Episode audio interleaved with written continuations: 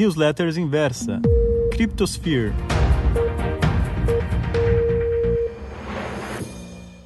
Recentemente eu decidi reler a Metamorfose, do Franz Kafka. Para quem não conhece a história, o personagem principal é Gregório, ou Gregor, a depender da tradução. Uma pessoa que odiava o trabalho, tinha nele a sua única função na vida.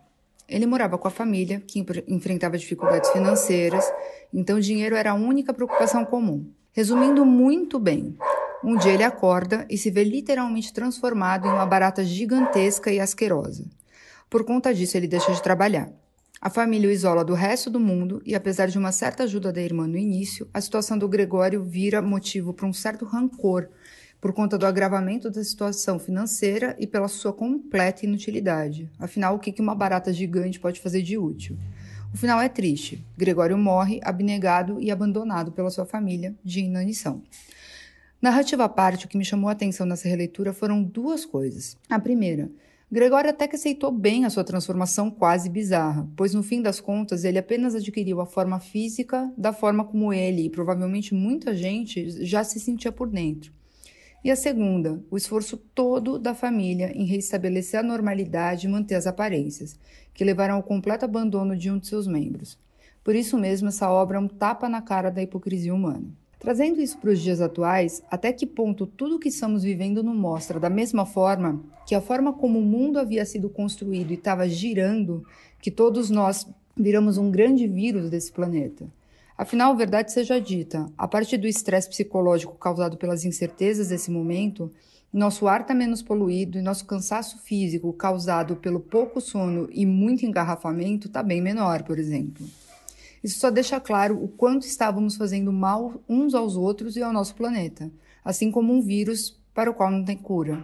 Outro ponto é o seguinte: como na obra, é nítido o esforço sobre-humano que se está fazendo para retomar o nosso antigo normal a ponto de haver uma total e completa inversão de valores.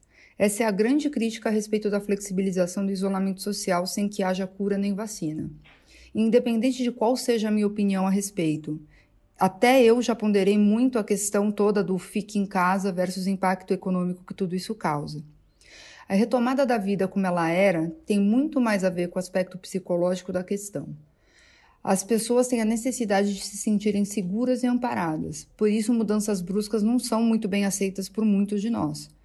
Entretanto, uma pessoa muito sábia uma vez me, di me disse algo que eu levo para a vida: até a merda é macia e quentinha.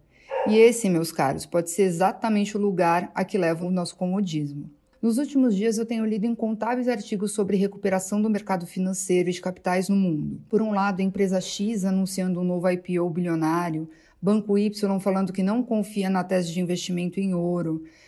Já sobre os impactos da economia americana literalmente imprimir mais de 2 trilhões de dólares, nada.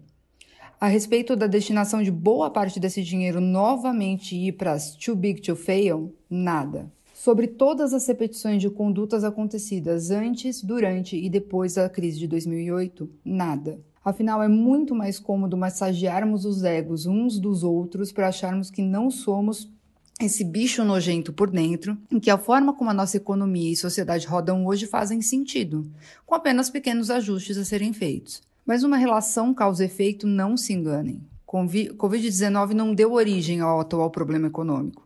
Como é próprio de um catalisador, ela apenas fez com que o resultado de políticas no mínimo questionáveis acontecessem mais rápido e de forma mais drástica.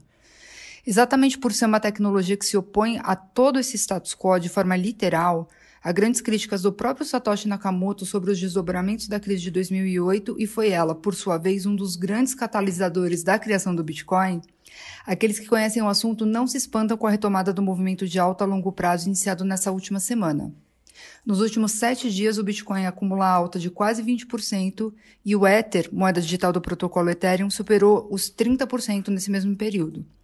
A crise atual é a prova de fogo do mercado de criptomoedas, que, como acreditava, estão saindo extremamente bem. Boa parte dos criptoativos estão sendo negociados hoje a valores superiores ao período, período anterior à Covid-19. Tentar retomar a vida normal sem considerar tudo isso é uma utopia. Sim, é muito mais fácil trancar uma barata gigante no quarto e esperar que ela morra de fome do que reconhecer que temos um problema e lidar com ele. Mas uma hora a conta chega, e a juros muito mais astronômicos do que de cheque especial. Será que se continuarmos procrastinando, a gente vai ter como pagar? Um grande abraço a todos e até a próxima.